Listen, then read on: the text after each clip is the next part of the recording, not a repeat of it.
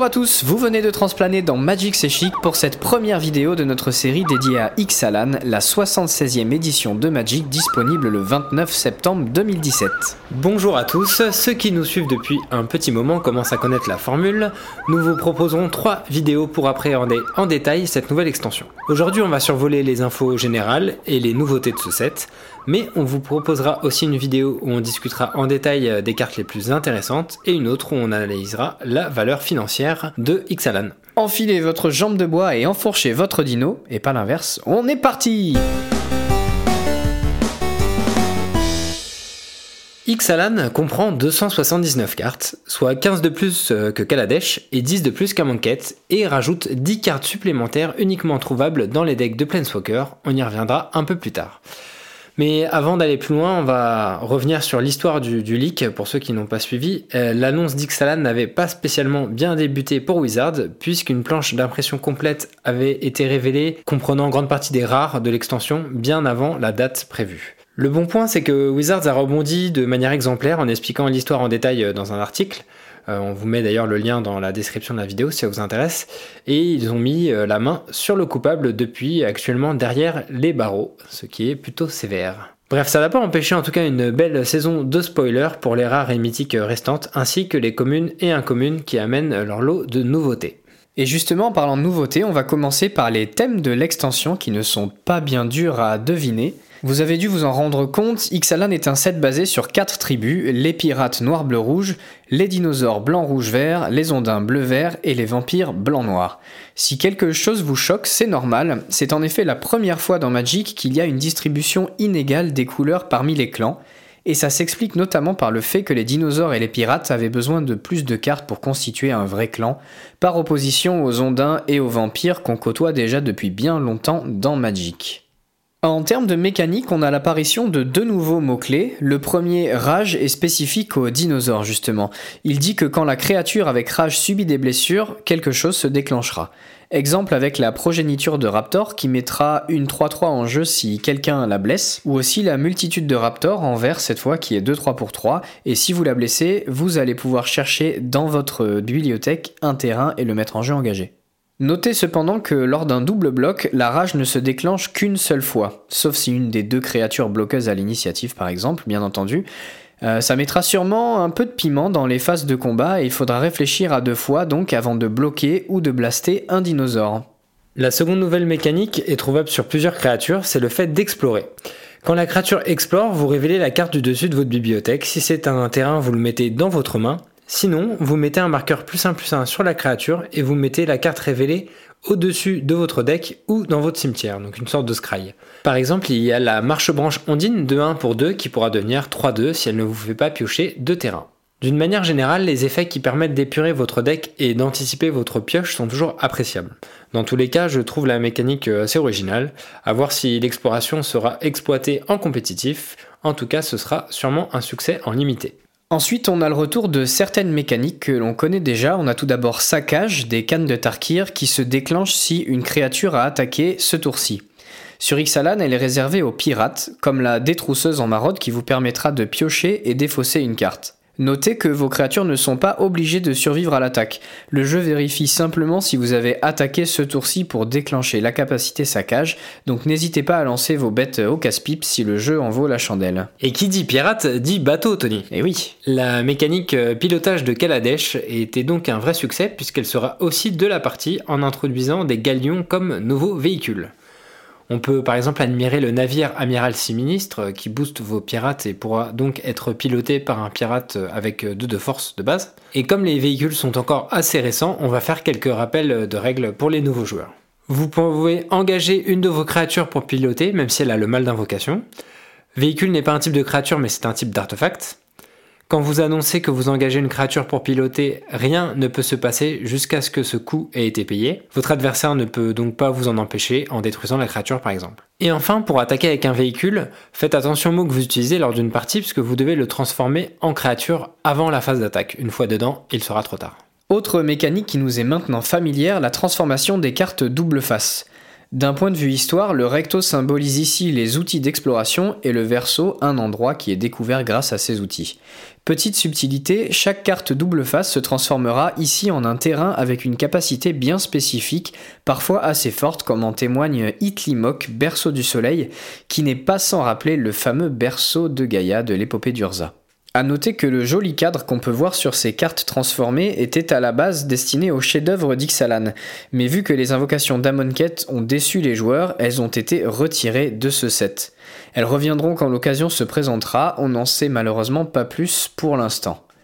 Mais pour rester sur ces cartes double face, sachez que 5 d'entre elles font partie d'un cycle, représenté par un enchantement légendaire de chaque couleur, se transformant donc en terrain légendaire comme celui qu'on vient de citer. Et on a même un véhicule, le Galion du Conquérant, qui va se transformer lui aussi en terrain après avoir attaqué cette fois. Ça n'a pas l'air spécialement compétitif, par contre les illustrations sont magnifiques et le flavor est parfait puisque les pirates attaquent avec leurs navires et prennent possession d'un territoire puis en de ses richesses en piochant. Avec Ixalan, on voit aussi débarquer un nouveau sous-type d'artefacts, les trésors. Ce sont des jetons qui sont créés via d'autres cartes et qui peuvent s'engager, puis se sacrifier pour ajouter un mana de votre choix à votre réserve.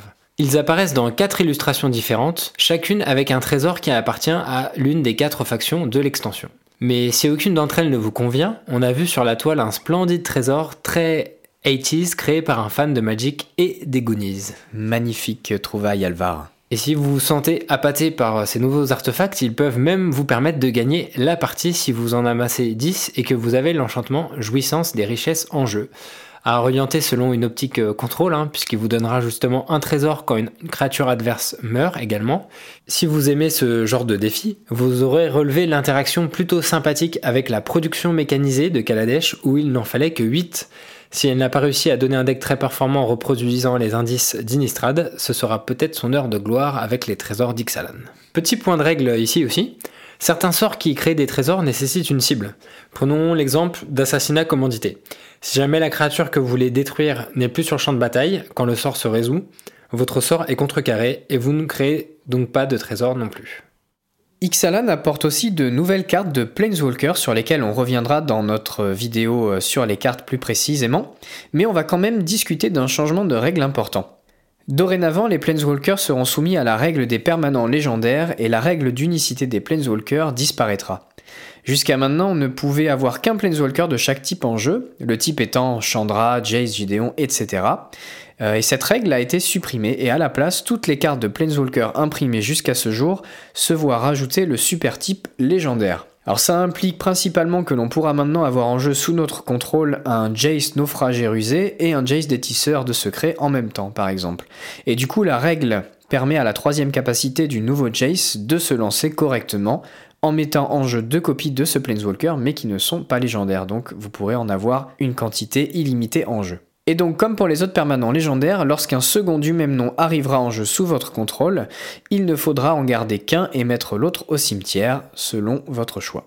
On va s'arrêter rapidement sur les rééditions de l'extension et on va commencer par les terrains puisqu'on va retrouver le cycle de Checkland de Magic 2010 qui supporte les couleurs de mana alliées. Pour ceux qui ne le savent pas, on les appelle checkland tout simplement parce qu'ils vérifient que vous possédez un terrain d'un certain type pour pouvoir arriver en jeu dégagé.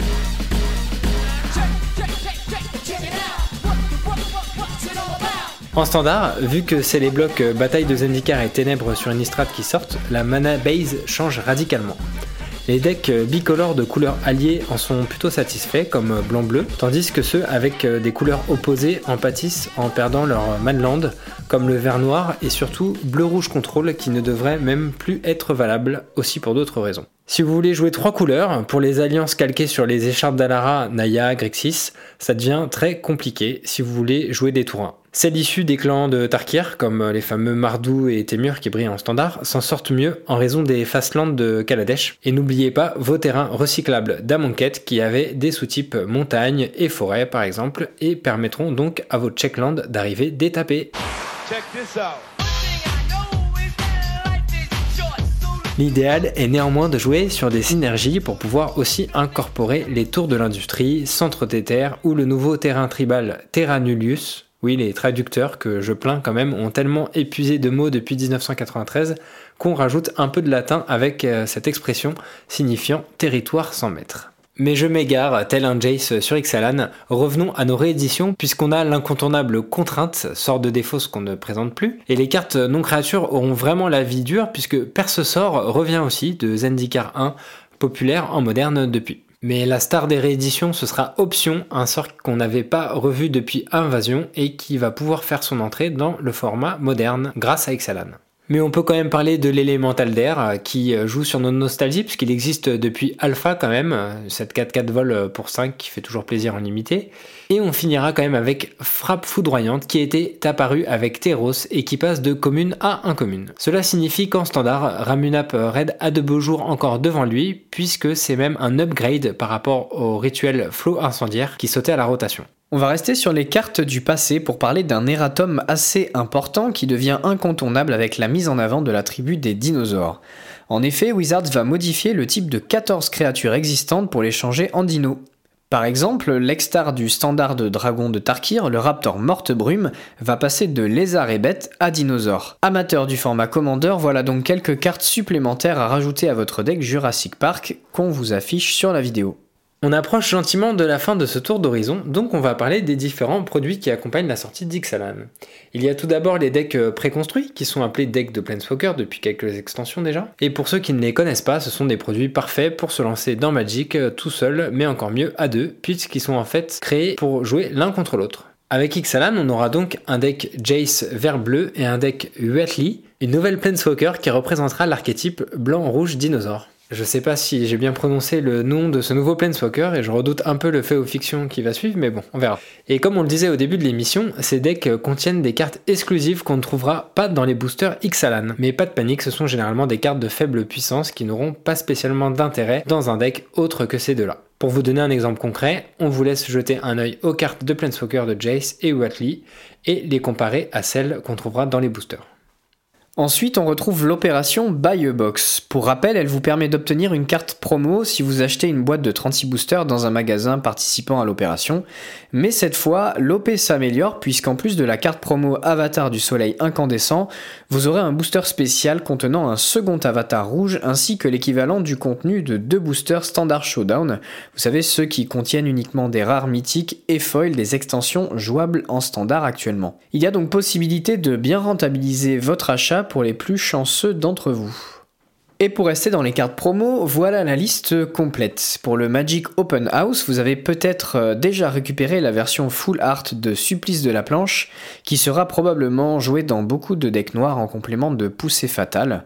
Euh, pour rappel, l'Open House, c'est un week-end où vous vous rendez en boutique pour faire découvrir le jeu à quelqu'un d'autre. Euh, pour le Draft Weekend, ce sera une illustration alternative de l'évêque de la Renaissance. Faites simplement un draft le week-end du 30 septembre dans une boutique participante pour avoir la carte. Les boosters Standard Shodown seront aussi de la partie et cette fois ils contiendront un terrain foil illustré par la célèbre Rebecca Gouet. Renseignez-vous sur le programme Standard Showdown auprès de vos boutiques pour connaître les dates. Pour la ligue en magasin, la récompense sera la carte Terra Nullus. On vous invite à écouter notre émission euh, sur la ligue pour savoir comment ça marche exactement. Et euh, comme on vous l'avait dit, les tournois Game Day évoluent. Ils sont déplacés à la fin d'une saison d'une extension et s'appellent désormais les championnats en magasin. Pour Ixalan, ça se passera les 30 et 31 décembre si vous voulez avoir une carte foil full art des combattants d'Ixalan le prochain set. Et on termine avec les promos des FNM qui, comme vous le savez, seront désormais des jetons. On aura droit à un jeton recto verso vampire trésor, un dinosaure slash trésor et un pirate slash trésor. Et on va conclure sur les terrains de base parce qu'il y a notamment deux cycles sur lesquels on voulait porter votre attention. Ce sont tout d'abord les terrains de Min Yum, l'illustratrice. Je suis pas un pro, mais on dirait de la peinture à l'eau et c'est très rafraîchissant, euh, sans mauvais jeu de mots. Euh, c'est visuel euh, délavé, si j'ose dire. Et ensuite, on a le cycle de terrain de base illustré par Titus Lunter qui montre notre ami Jace qui joue les Robinson Crusoe lors de son premier mois sur Ixalan. Donc si vous regardez de plus près les cartes, vous verrez Jace à droite à gauche en train de se balader et de découvrir la vie. Ce sera tout pour ce tour d'horizon d'Ixalan. On espère vous avoir donné envie d'essayer cette extension qui s'annonce très fun. L'univers est vraiment excellent et on vous donne rendez-vous très bientôt pour nos vidéos sur l'analyse des cartes principales et la valeur pécuniaire du set. A plus